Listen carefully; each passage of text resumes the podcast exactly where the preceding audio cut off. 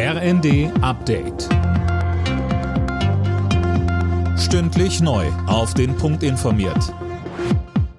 Ich bin Dirk Justes. Guten Tag.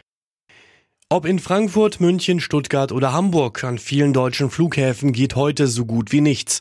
Ein groß angelegter Warnstreik der Gewerkschaft Verdi legt weite Teile des Flugverkehrs lahm. Silas Quiring. Ja, rund 300.000 Passagiere sind laut dem Flughafenverband ADV betroffen. An Deutschlands größtem Flughafen in Frankfurt sollten 1000 Flieger starten oder landen. Da geht praktisch nichts. Die Betreiber rechnen damit, dass es morgen dafür umso voller wird, weil die gestrandeten Passagiere dann versuchen wegzukommen. Bis alles wieder normal läuft, dürfte es also eine Weile dauern. Unter großen Sicherheitsvorkehrungen hat die Münchner Sicherheitskonferenz begonnen.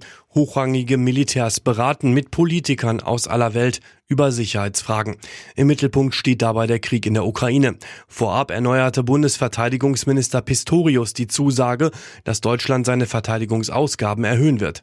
Nur mit knapp zwei Prozent werden die Aufgaben nicht zu erfüllen sein, die vor uns liegen gerade auch diejenigen, die wir wieder neu lernen müssen, nämlich Bündnis und Landesverteidigung jeweils zusammenzusehen und gleichzeitig die Fähigkeiten äh, zu bewahren, auch für internationale Einsätze. Das alles wird Geld kosten. Jeder von uns würde lieber mehr Geld für andere Dinge ausgeben, aber die Realität ist so, wie sie ist. Nach dem Urteil des Bundesarbeitsgerichts zur gleichen Bezahlung von Männern und Frauen für die gleiche Arbeit sieht der DGB den Gesetzgeber gefragt. Das Entgelttransparenzgesetz müsse überarbeitet werden.